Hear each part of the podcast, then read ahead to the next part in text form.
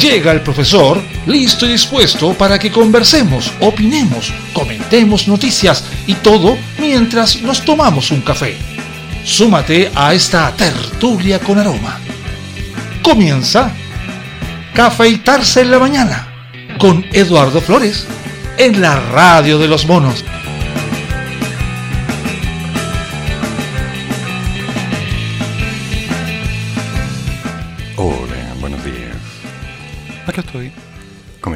Cometido, perpetrando lo perpetrable, haciendo lo posible, enterándome que hay un tal Jordi Castell hablando mal de mi querida Nina Simón.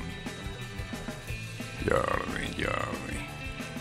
Yo entiendo que hay una necesidad de generar intenciones para que la gente te escuche, para que la gente considere que eres una persona, digamos, de respeto. Pero no te metas con la negra, no te metas con la negra. Porque, aunque ella falleció hace muchos años, dos palabras bastarían simplemente de su voz para que tú no valieras nada. Y eso considerando que ahora ella no puede hablar. Entonces, estimado Jordi Castell, con respeto, con cariño, trata de vivir la experiencia de pensar, no te va a hacer mal. Muy por el contrario, es posible que incluso descubras una faceta nueva algo que de alguna manera te podría decir, mm, vamos a empezar bien las cosas. Entonces, angelito de Dios, no vuelvas a meterte con mi querida negra. No lo hagas, Nina Simón Nina Simón. Así que ten cuidado. Porque hoy día, hoy día vamos a tener mucho que hacer y partimos relajados, tranquilos, molestos por tus palabras. Pero no te preocupes, será una larga semana.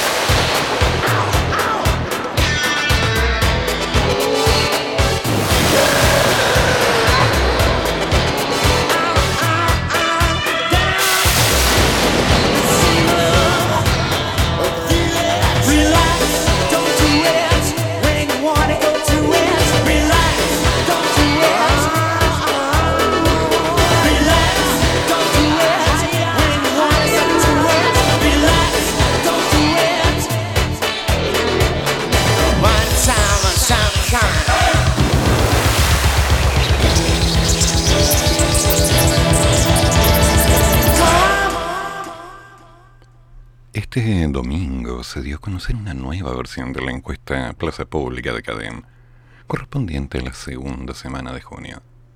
Con la información disponible actualmente, un 43%, un 2% menos, dice que votaría rechazo en el plebiscito de salida, frente a un 39, tres puntos menos que la semana pasada, el cual asegura que aprobará la nueva constitución un 18,5, 5 puntos más que la semana pasada.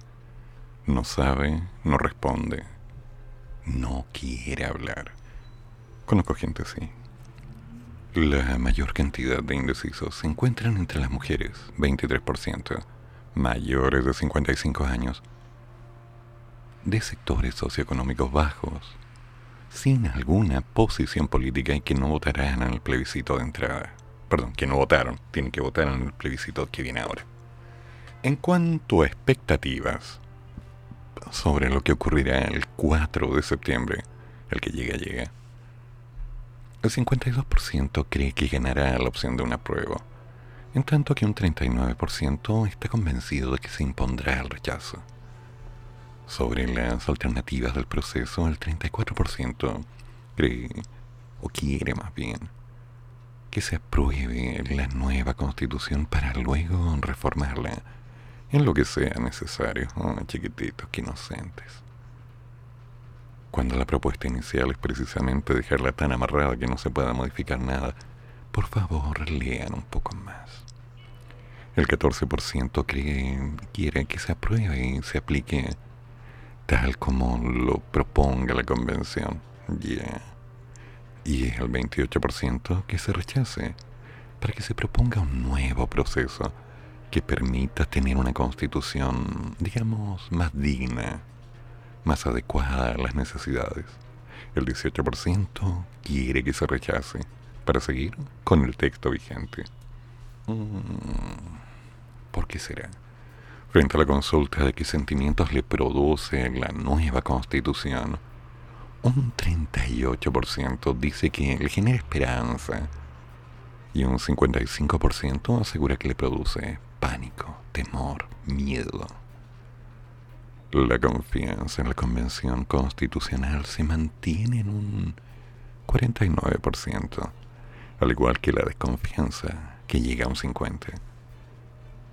Y la segunda semana de junio el 44% aprueba y el 48% desaprueba la gestión del presidente electo, lo cual implica que no hay cambios con respecto a la semana anterior. Sin embargo, respecto a su gira norteamericana, un 83% supo del viaje del mandatario y respecto a ella un 57% la evalúa positivamente. Qué cosa, ¿no? El caballero se fue de gira Twitter se inundó de memes. Hubo una cantidad de frases de promedio históricas que no vamos a discutir porque los medios ya se han divertido bastante. Y por otro lado, una serie de consecuencias que no han sido declaradas. ¿Qué es lo bueno? ¿Qué es lo malo? ¿Cuáles son las propuestas? ¿Cuáles son los logros reales de este viaje? ¿Hacia dónde va? ¿Qué es lo que quiere? Qué es lo que desea. Y mejor dicho, en otras palabras, qué es lo que le concedió a los otros países para que puedan saber si Chile es un punto de mercado en el cual invertir o no. Hay que ver. Por ahora, solamente un poco de paciencia. No es tan fácil. Y claramente no será tan simple de llevar. Deberíamos tener un poquito más de criterio tal vez un poco más de cuidado, un poquito más de formas de entender. Es tan fácil que de pronto una persona empoderada con un cargo se tome la libertad de hablar por todos. ¿Todos votaron por él? ¿Todos dijeron que sí? No, ok. Pero en base a lo mismo, siempre vamos a tener una claridad sobre esto. Cuando alguien tenga una posición de poder, la va a querer mantener. Y por supuesto se va a tomar algunas libertades, con algunos errores, como todos. Son las cartas con las que estamos jugando en la mesa. Algunas son buenas, algunas son malas, algunas simplemente no funcionan.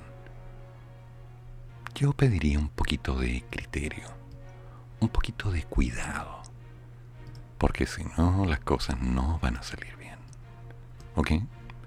Entonces, tras lo visto en los medios a través de este funeral, a través de la interpretación de algunos con las risas de nerviosas de los señores Siches, o a través de la participación y los dimes y diretas, dos palabras, mis disculpas, no de mi parte, sino de todo el país, hacia la familia del carabinero fallecida. Mis respetos.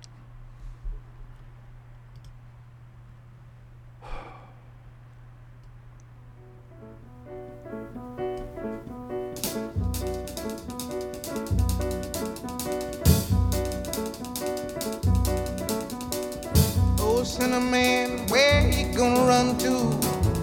Cinnamon, where you gonna run to? Where you gonna run to? All on that day, will I run to the rock? Please hide me and run to the rock. Please hide me and run to the rock. Please hide me, Lord, all on that day. But the rock cried out. I can't hide you, the rock cried out. I can't hide you, the rock cried out. I ain't gonna hide you down all on that day. I said, Rock, what's the matter with you, Rock? Don't you see I need you, Rock? Lord, Lord, Lord, all on that day. So I ran to the river. It was bleeding around to the sea. Was bleeding around to the sea. It was bleeding all on that day. So I ran to the river.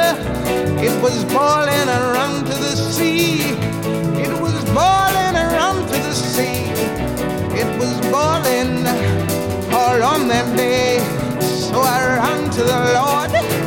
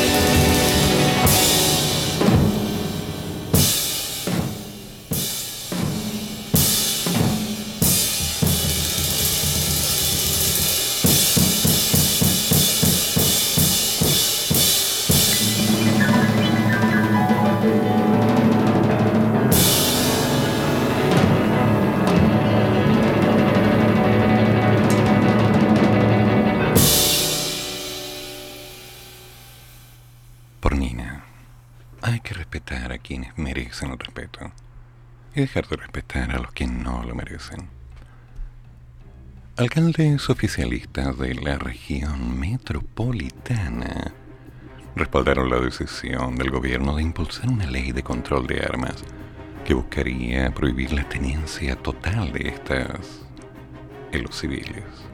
En tanto, el exministro del Interior de la administración de Sebastián Piñera, hablamos de Rodrigo Delgado, llamó al Ejecutivo a acelerar la publicación del reglamento de la actual ley, la que ayudaría a quitarles las armas a los delincuentes. esto quiero verlo. Porque me gustaría saber si en base a la ley nuestros pícaros delincuentes soltarían las armas y dirían, oh, perdón, estamos en contra de la ley, aquí está mi pistola. Sueño.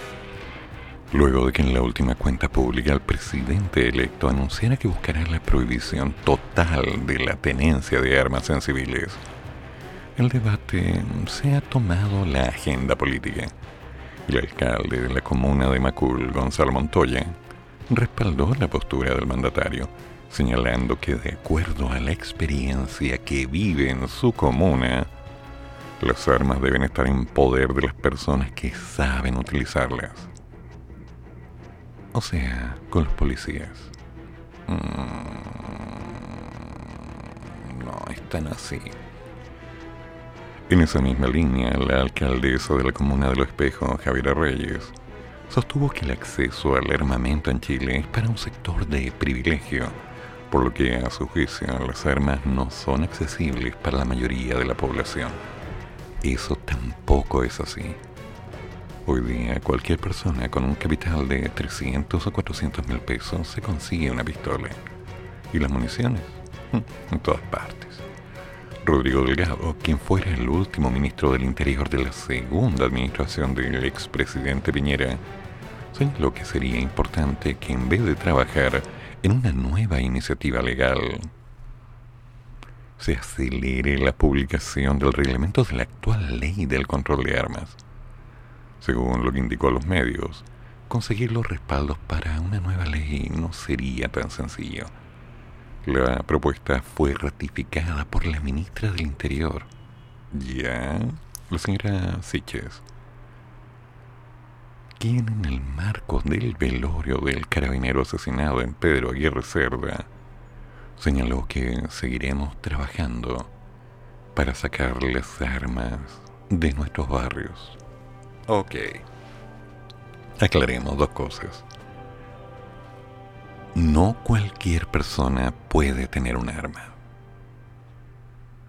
Y bien lo digo, porque tener una pistola, una escopeta o cualquier arma de fuego y no ser capaz de usarla son dos cosas muy, muy, muy cercanas. Lamentablemente, hay quienes confían en la seguridad depositada en un trozo de metal pero llegado el momento, ahí queda. Y es un peligro además. Por otro lado, la responsabilidad, el peso emocional es muy alto cuando lo has usado y no estás preparado. Y les digo desde ya, nadie está preparado para usar un arma. Nadie. Después de la primera vez, lo seguro es el abandono ya la segunda o tercera vez te acostumbras y lo aceptas, lo normalizas. Pero no es tan simple disparar, no es tan fácil. Por otro lado, la sensación de miedo, de inseguridad, no puede seguir creciendo en este país. Mi consejo humilde, practiquen artes marciales, utilicen técnicas de defensa, usen el diálogo si es necesario, si es conveniente, y eviten la confrontación. Ahora, si no hay vuelta, si no hay nada más que hacer, hagan lo que tengan que hacer. Así de simple. La familia es primero, la familia se defiende.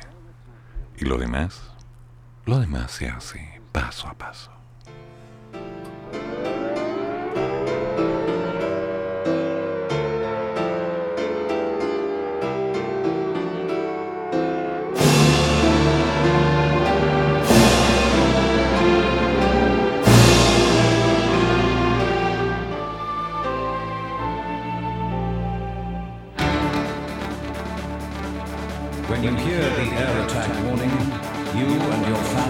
take cover.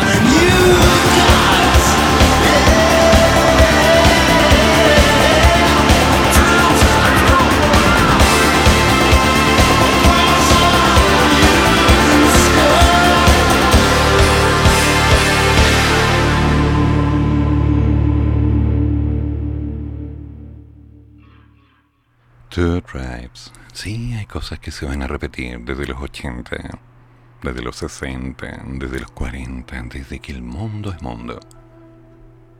El que tiene la fuerza la impone. El que no tiene la fuerza la busca. Y a veces, al no tener argumentos, simplemente imponen la verdad y eleccionan al resto de la gente para que crea que es lo correcto. ¿Lo seguro? Lo seguro es que nadie tiene la razón.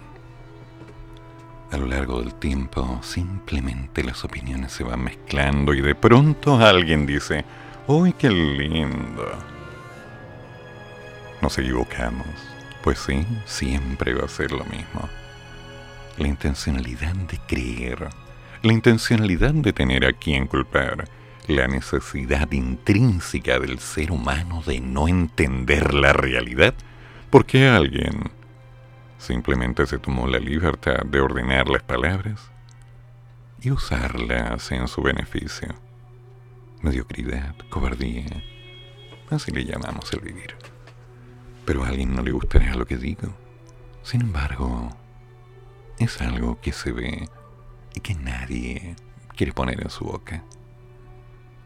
Sigamos diputados del Partido Republicano que esta semana presentarán una acusación constitucional en contra de la ministra del Interior. Señalaron que esperan el apoyo y respaldo de la oposición y de la centroizquierda. Mientras tanto, desde el oficialismo, el diputado del Partido Socialista Tomás de Rementería apuntó a la falta de acción frente a los problemas que dejó el gobierno del expresidente Piñera. La acusación se presenta, entre otras razones, ya que los parlamentarios republicanos consideran que la médico no ha hecho ejercicio de su autoridad junto a una supuesta perspectiva errónea que tendría de la problemática de la macrozona sur el diputado republicano Cristian Araya señaló que esperan tener el apoyo de toda la oposición junto a la centroizquierda. Por su parte, el socialista Tomás de Rementería apuntó al Partido Republicano por no hacerse cargo de los problemas de seguridad que dejó el gobierno del presidente anterior y acusó una fijación insana en la figura de la ministra. Finalmente, los diputados del Partido Radical, Stephen Schubert y José Mesa, señalaron que el texto estaría prácticamente listo y que desde el partido se encuentran revisando los últimos detalles para ser presentado en el transcurso de la semana que comienza. Vaya, vaya. Así que hay problemas con respecto a nuestra querida ministra. ¿Acaso hay una interpretación dudosa o acaso Simplemente nos están diciendo, hola, estamos haciendo algo, apoyen. No. Tratemos de ver un poco más allá. Tratemos de ver qué es lo que realmente se está haciendo. Porque si no, seguiremos viendo cómo la historia se repite. Como alguien dijo qué es lo que se tenía que hacer y no se hizo. Y acusó las palabras para poner directamente en bandeja de plata a un culpable, el sospechoso de siempre, aquel que se puede acusar porque no tiene derecho a hablar.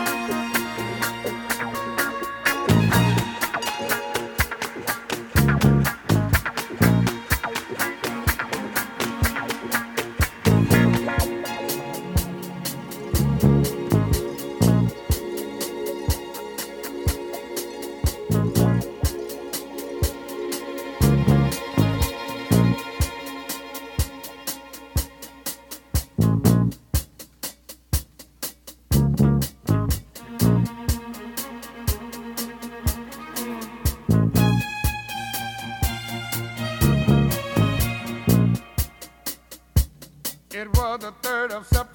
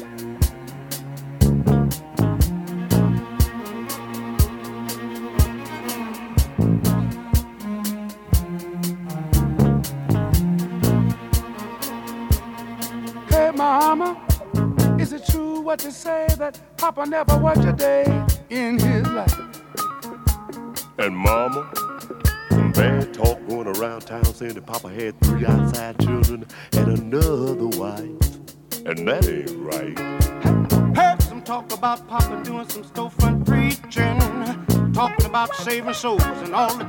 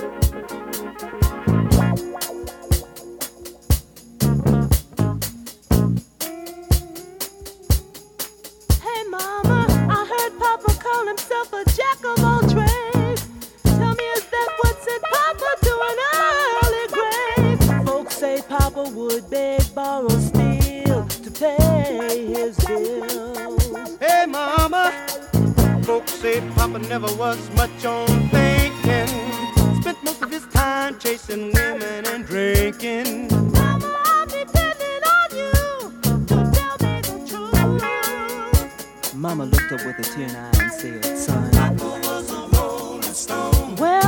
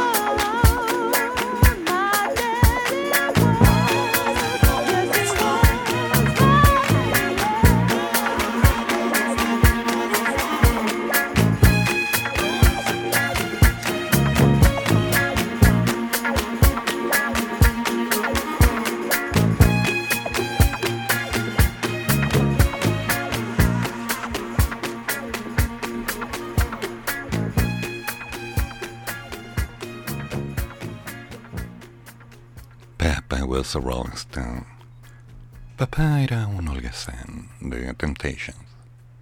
Curioso.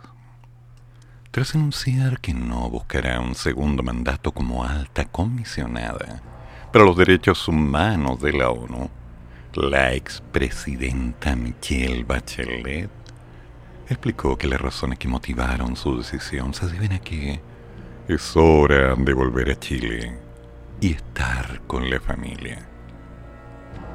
Mm. Mm.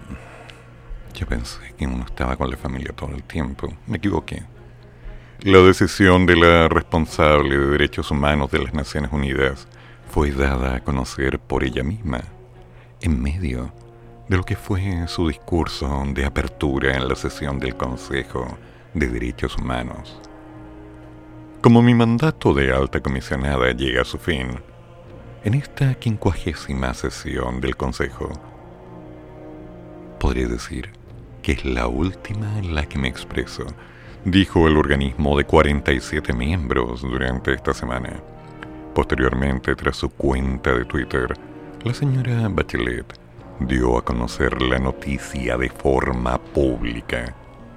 Hoy informé al Consejo de Derechos de la ONU, abriendo mi última sesión como alto comisionado, que no buscaré un segundo mandato por motivos personales. La alta comisionada explicó que es hora de volver a Chile. Además, a través de su mensaje aprovechó de dirigirse a los países y los instó a que identifiquen un terreno común para lograr soluciones a nuestros desafíos compartidos en materia de derechos humanos. De esta forma, Michelle Bachelet dejaría el cargo el próximo 31 de agosto. Cabe recordar que tras terminar su segundo mandato presidencial en Chile, el secretario general de la ONU, Antonio Guterres, en el 2018, nominó a Michelle Bachelet para el cargo como alta comisionada para los derechos humanos, lo cual recibió el respaldo de la Asamblea General del organismo. El anuncio de que no buscará un segundo mandato de cuatro años se traduce en medio de las críticas que aún se escuchan por el resultado del viaje que realizó la última semana de mayo a China, después de años pidiendo que el gobierno aceptara invitarla para observar en forma directa la situación de los derechos humanos. El mandato del Alto Comisionado de Derechos Humanos, creado en 1993, dura cuatro años y solo ha sido renovado en una ocasión cuando lo ostentaba la sudafricana Navi Pillay entre el 2018, no, en el 2008 y el 2014. ¿Cómo pasa el tiempo? Así que Michelle regresa a Chile. Bueno, veremos cómo va. ¿Cómo nos vamos adaptando a estos cambios? Y por cierto, ¿quién tomará este nuevo cargo? ¿Quién tomará el mandato? Una pregunta inocente, como yo.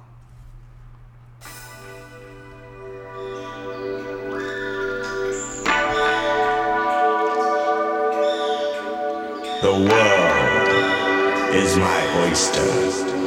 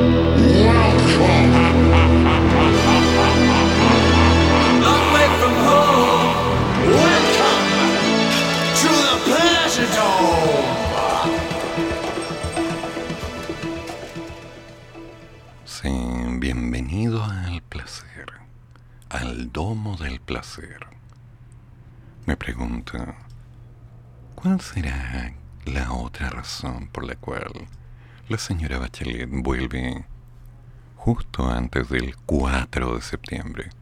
Pregunta inocente. Profesor, tenga usted muy buenos días. Ole. Eh, la frase de la mañana no, no se ha visto poco. Me enteré del, cara, del carabinero baleado Pedro Aguirre Cerro, si mal no recuerdo, un tiro en la cabeza entrando a una barbería. Eh, cuando caen en servicio, realmente se usa el cayó en la línea del deber, lamentablemente. Eh, intentamente que haya que el, que el homicida haya sido nacional, extranjero, el tipo hay que pillarlo y usar todo el máximo rigor de la ley que corresponde en el caso de cada uno, que corresponda. expulsarlo del país, meterlo a la cárcel, ahí verá el, el sistema de justicia lo que tendrá que hacer eh, su frase esa de, las palabras que alguien dijo, se mandó un comentario poco criterioso, poco inteligente, bastante estúpido al parecer, no, lo entendí, no, no seguí Twitter ayer. Em, en cuanto al control de ley de armas, eh, hay cosas que tienen razón, uno puede tener el arma, pero tiene que estar preparado para usarla. Generalmente la gente que se compra un arma tiene que hacer un curso, y, y tampoco así.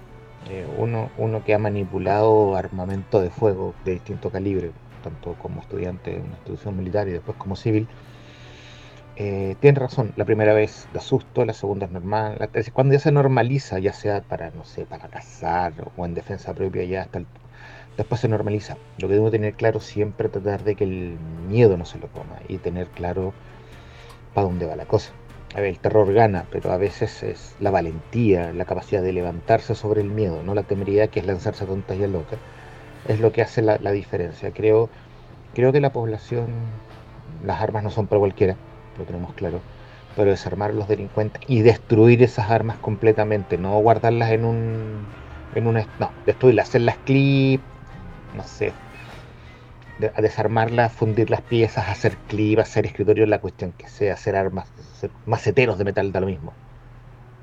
Ah, Alex está bien, está en cama, por en este día bastante nublado y brumoso.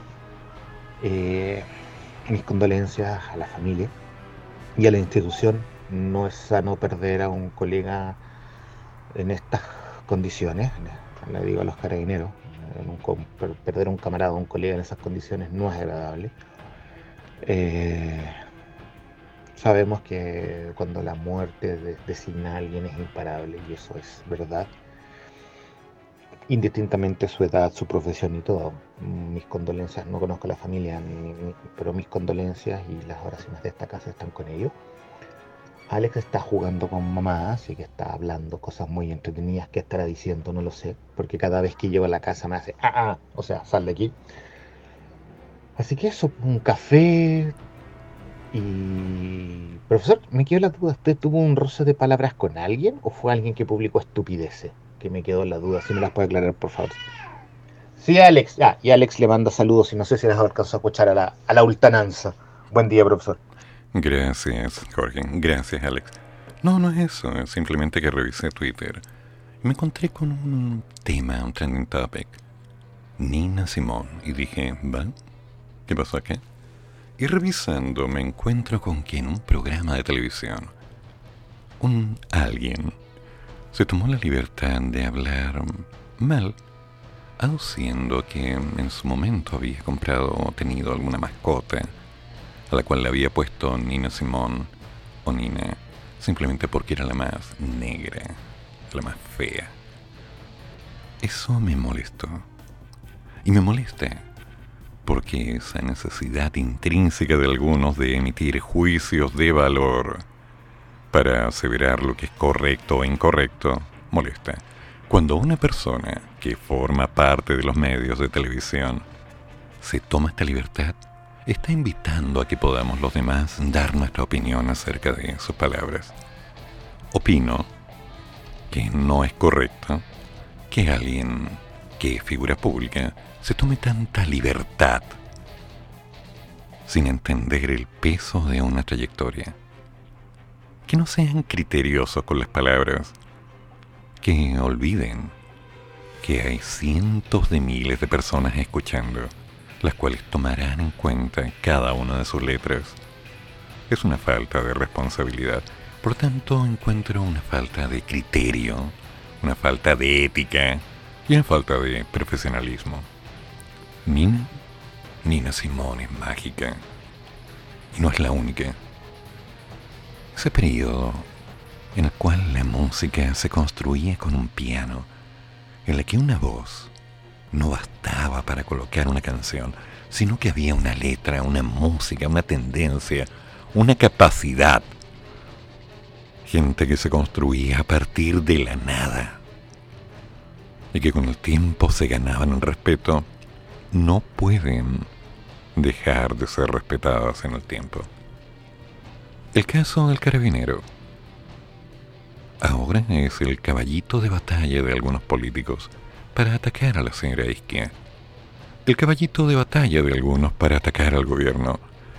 Digamos la carta máxima como para poder decir, oye, sí, hay que terminar con las armas, hay que usar el recurso. Yo digo, mmm, parece que hay cosas que no se entendieron bien. Lamentablemente, dentro de nuestra realidad, existe una tendencia a ver que un compañero de pronto ya no está a nuestro lado porque falleció. Y lo lloramos. Y en breve plazo lo olvidamos. Una persona está y de pronto ya no está. Nos afecta y es olvidada. Una persona desaparece y tal vez nos acordemos de ella. Tal vez. ¿Pero por qué? Porque tenemos la instancia natural, cosa que me desagrada, de no entender que hay gente única en nuestro camino, gente que nos dejó historia, nuestros antiguos profesores, nuestros padres, viejos amigos que nos acompañaron, gente increíble que de pronto nos dejó un vacío. Eso es algo que yo digo, tenemos que entender. Por eso mi molestia es hacia este comentario contra Nine. Un comentario concretamente carente de sentido. Que por cierto, sirvió para que algunos simplemente hoy día tuvieran un antecedente y tal vez se puedan burlar de alguien de color. ¿Para qué? Para tener palabras de moda en la boca. Me molesta. Me molesta mucho. Y respecto al uso de armas, nunca he estado de acuerdo con ellas. Yo no. Tengo otros principios. No me gusta una violencia innecesaria. La evito. Y cuando algo me saca del lugar, me retiro. Me retiro rápidamente. Porque en mi juventud ya entendí de la peor forma que la violencia no es el mejor camino. Era un niño. Pero en esa época me quedó claro. No puedes, no puedes usar la violencia. Porque siempre va a venir alguien más fuerte. Y después alguien más y más que va a buscar tener la razón. Eso nomás. ¿Se entendió? Disculpe para completar, ahora que me he explicado, definitivamente es hueón, no hay otra... Podrá ser falta de ética. El que ha sido simplemente es hueón, no hay otra explicación. Por lo fuerte que sean mis palabras, me hago responsable de ellas, pero... Eh, no, no hay más, no hay explicaciones solas, es hueón. Y ante eso, lo que natura nada más, Salamanca no presta. Ya, profesor, buen día. Gracias, amigo mío, se lo agradezco. Por ahora tenemos que seguir haciendo un poco de magia, entendiendo que hoy día las cosas están tensas. Lo he pensado durante estos días. La pandemia, la inflación, las deudas, el trabajo, nos han llevado a tomar malas decisiones, a reaccionar de la peor forma. Y estamos viendo cosas en las calles que no son buenas. Estamos viendo una violencia desatada, pero también en las familias estamos viendo una diferencia de opinión, sumado a lo que se observa en las calles, donde, una cantidad de gente se encarga de colocar más y más tensión, casi gratuita, buscando tener la razón. Lo que escuchan ocurrió anoche en Santiago, donde un grupo de gente ilegal, desatada, narcotráfico, mostrando tener la postura correcta para poder enfrentar las opiniones de algunos. Esto, esto es el preámbulo de una invitación a violencia, un preámbulo de necesidades, para poder decir que alguien tiene que hacer algo? No, esto se ha visto desde hace muchos años. Grupos contra grupos, gente queriendo tener la razón y forzando, forzando simplemente sus actuares, tal como lo hicieron en algunas protestas, tal como ocurrió después del 19 de octubre. ¿Se acuerdan? Tal como se vio el país envuelto previo a la pandemia, tal como se vio en otros países de Latinoamérica, donde la violencia era cosa de cada día. Yo digo basta. Dejemos de sembrar odio y encontremos una solución. Avancemos. Birds flying you know how I feel. Sun in the sky, you know how I feel. Breeze drifting on by, you know how I feel. It's a new dawn, it's a new day. It's a new life for me, yeah. It's a new dawn, it's a new day. It's a new life for me. Woo, woo, woo, woo and I'm feeling good.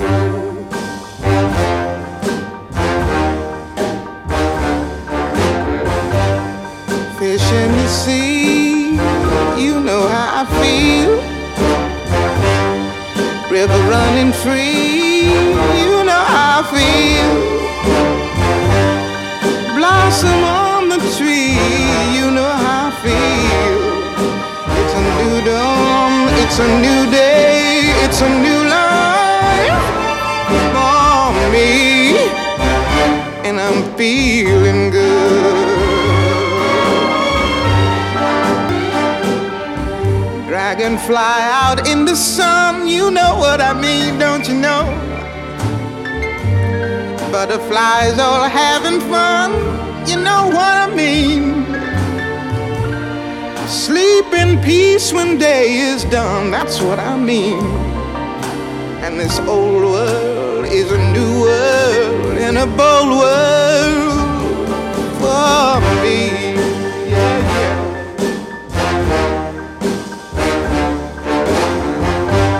Stars, when you shine, you know how I feel. Scent of the pine, you know how I feel.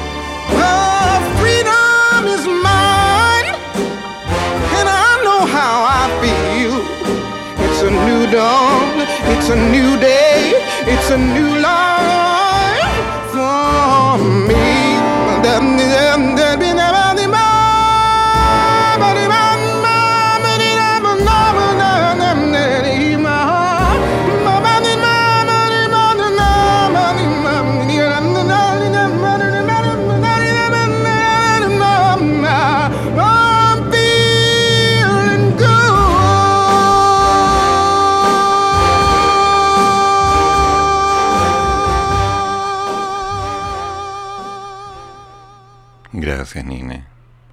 ¿Qué sería de nosotros sin tu música? Sin toda tu fuerza, sin todo aquello que nos fuiste entregando día a día. Cuando tocabas el piano, cuando desde los 3, 4, 5 años ya podías superar a cualquiera. Las cosas por su nombre. Pero sigamos. La Organización para la Cooperación y el Desarrollo Económico, la OCDE, percibe signos fuertes que anticipan una importante ralentización de la economía chilena a la vista de sus indicadores compuestos avanzados. Publicado todo hoy. El indicador de Chile, que lleva más de un año a la baja, cae en mayo con 39 centésimas, el segundo mayor descenso ese mes en los países miembros, solo por detrás de lo que se vio en Grecia, con 40 centésimas, y hasta un 98.15, netamente por debajo del 100, que marca la media de largo plazo. Se trata del tercero más bajo entre este grupo de estados, únicamente por encima de Hungría, con 97.53. Los indicadores compuestos señalan por adelantado signos de inflexiones del ciclo económico y para el conjunto de la OCDE disminuye 11 centésimas en mayo. Para su informe semestral de perspectivas económicas publicado esta semana, la organización calculó que el Producto Interior Bruto, el PIB de Chile, subirá tal vez un 1,4%. Y esto suponía la mayor corrección a la baja para un miembro desde el anterior estudio publicado a comienzos de diciembre, con 2.2 puntos porcentuales menos. ¿Qué implica? Te lo explico de una forma sencilla. La ralentización de la economía va a ser constante durante el resto de este año. Por lo tanto, las perspectivas de desarrollo, lo que podría apuntar a decir, trabaja duro porque esto va a ser rápido, es mentira. Nos vamos a demorar, va a costar. Y nos vamos a tener que apretar mucho, mucho. Vamos a tener que trabajar el doble, ganar lo mismo o menos, tratar de ahorrar, tratar de entender cómo salir de este agujero continuo que tal vez depende de nosotros y que tal vez simplemente depende de otros. Entendamos que la única forma en la cual vamos a enfrentar una mejor realidad es con los tres pilares, familia, compromiso y trabajo. Lo demás, lo demás lo haremos un paso a la vez. No es fácil. Nunca será fácil. Pero la vida no es para cobardes. La vida es para enfrentarla, para encontrar una estrategia, un camino, una forma de reinventarnos. ¿Fácil? Ya lo dije. Fácil no será. Nos va a costar. Pero vale la pena. Cada minuto vale la pena. Hagamos las cosas bien.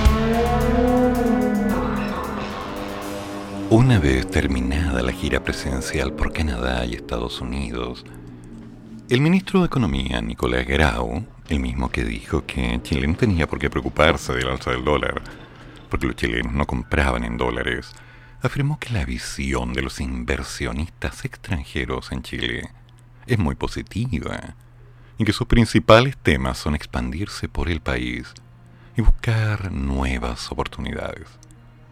En conversación con Estado Nacional, el secretario de Estado que viajó junto al mandatario en Norteamérica señaló, yo diría que fue una muy buena gira para nosotros y además para el país.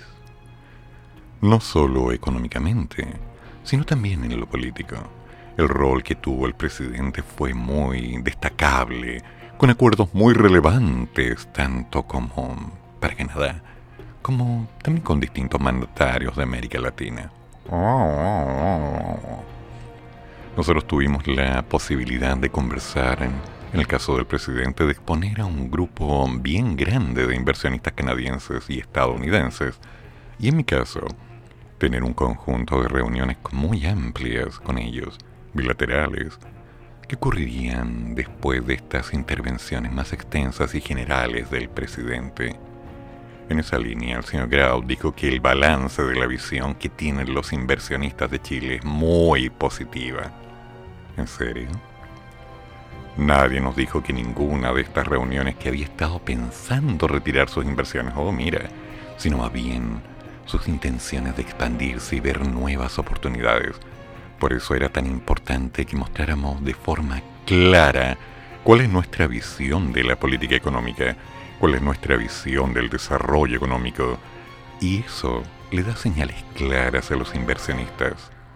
Consultado por la incertidumbre que genera el proceso constituyente, el ministro Nicolás Grau fue enfático en señalar que los inversionistas extranjeros sí tuvieron bastante incertidumbre durante el proceso, porque la discusión tuvo mucha dispersión y algunas propuestas podrían haber sido complicadas para ellos. No obstante, el resultado y el texto entregado por la convención habría sido un resultado de confianza y tranquilidad porque lo consideran algo razonable. Todos los inversionistas tienen claro que el futuro es verde y el futuro es conversado con la población en la toma de decisiones. Ya. Ok. Déjame tratar de entender esto el Señor se tomó la libertad de asegurar que todo salió bien. Pero recordemos que hubo una serie de lapsus en relación a Kerry por parte del presidente electo, lo cual, si mal no recuerdo, la canciller Rejola trató de indicar que era algo insignificante, un error mínimo. Ya. Y por otro lado, el canciller dice que Boric dio cuenta de su liderazgo en la gira, donde inversionistas canadienses quedaron con la boca abierta. ¿Será así? Estamos muy contentos con el presidente sobre la gira. Yeah. ay, con Campos. Yo estuve en el almuerzo con las grandes empresarias de Canadá. Yo estuve en una mesa con grandes inversionistas canadienses en Chile. Y voy a ser muy franca reacción que tuvieron después de la intervención. Yo tenía ganas de levantarles la boquita a varios, porque se quedaron boquiabiertos, quedaron impactados con el presidente. Y a mí varios de ellos en reserva, no puedo decir quiénes, me dijeron que nosotros no pensamos irnos de Chile. ¿Quién lo dice? A ver. Antonia Orrejola. Mira tú, ¿eh? ¿cómo se las arregla el canciller para digamos, mostrar la línea bonita. En su sentido, sostuvo que a su juicio es muy importante y sirvió mucho la visita del presidente y ese almuerzo en el caso de Canadá. Ay, ay, ay. ¿Por qué será que dicen estas cosas con tanta facilidad? Hagamos las cosas bien.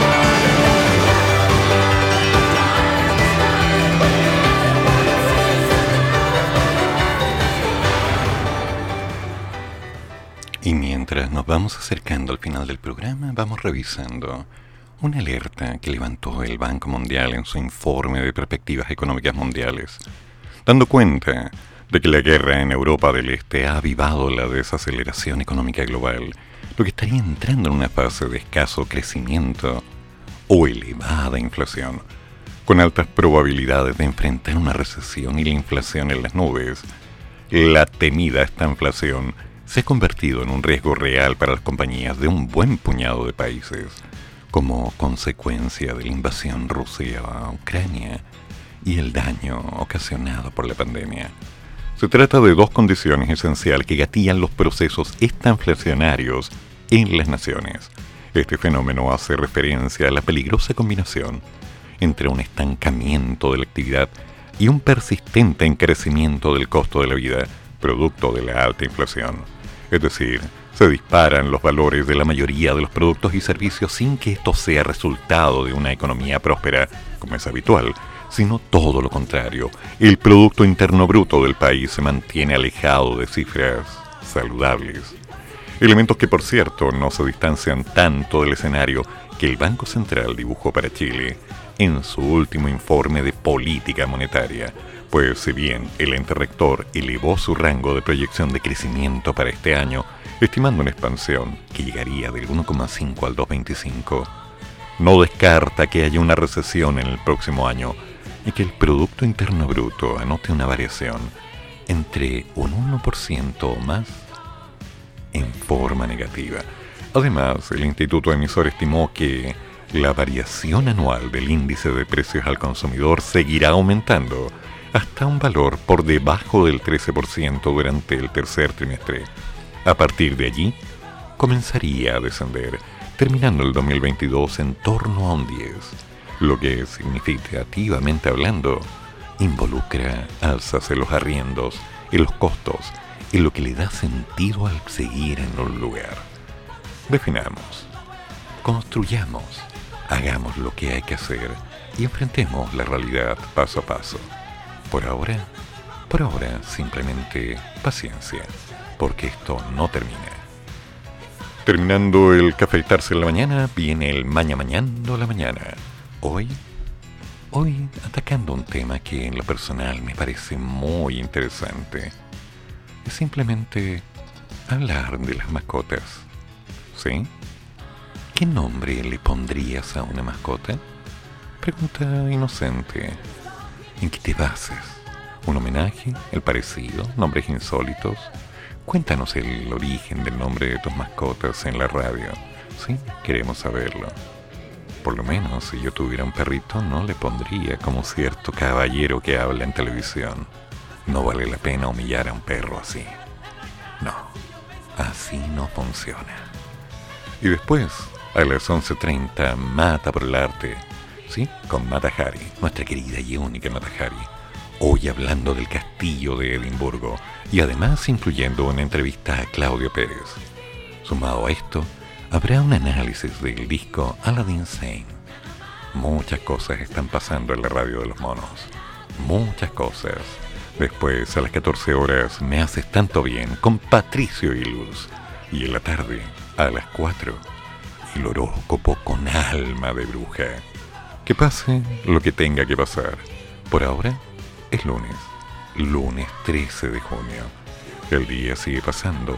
Santiago amaneció con una niebla canalla, una invitación, una señal, un aviso de que el invierno lentamente se va acercando. El alejado, que ya es tiempo de empezar a cuidarnos, de alejarnos de aquello que nos hace mal y de construir una nueva realidad. ¿Qué voy a hacer yo? Bueno, haré un café, bajaré a comprar algunas cosas, y todo que me dedicaré a preparar material, haré una clase a las 11, pues una en la tarde. Seguiré buscando estudiantes y tal vez, tal vez le conteste, o tal vez no, a un grupo de pícaros jóvenes que me pidieron unas clases de cálculo vectorial, ¿sí? Teorema de Green, teorema de Stokes, pero que consideraron que era demasiado alto el costo que le estaba ofreciendo. Entonces, damas y caballeros, es simple. Aquí cada cual tiene que hacerse valer por lo que sabe, por lo que hace, por su historia, por su trayectoria, y dejar de darle peso a las palabras de otros que simplemente insisten en usar la cámara o usar el micrófono para lograr cierta atención del público. ¿Quieren hacer algo? Hagamos las cosas bien. ¿Quieren fracasar? Síganle la voz a quienes les dicen lo que tienen que hacer. ¿Quieren construir? A trabajar. Los tres pilares. Familia, compromiso y trabajo. La familia es lo primero. El resto, el resto se construye paso a paso. Que tengan buen día. Y recuerden, todas las opiniones vertidas en este programa son de mi exclusiva responsabilidad. Así que si el caballero que se dio la libertad de hablar de Nina quiere comunicarse, vamos por un café, llevemos un micrófono y grabemos todo lo que se diga. Porque yo voy a disfrutar el café. Que tengan buen día. Nos contamos mañana. Chao.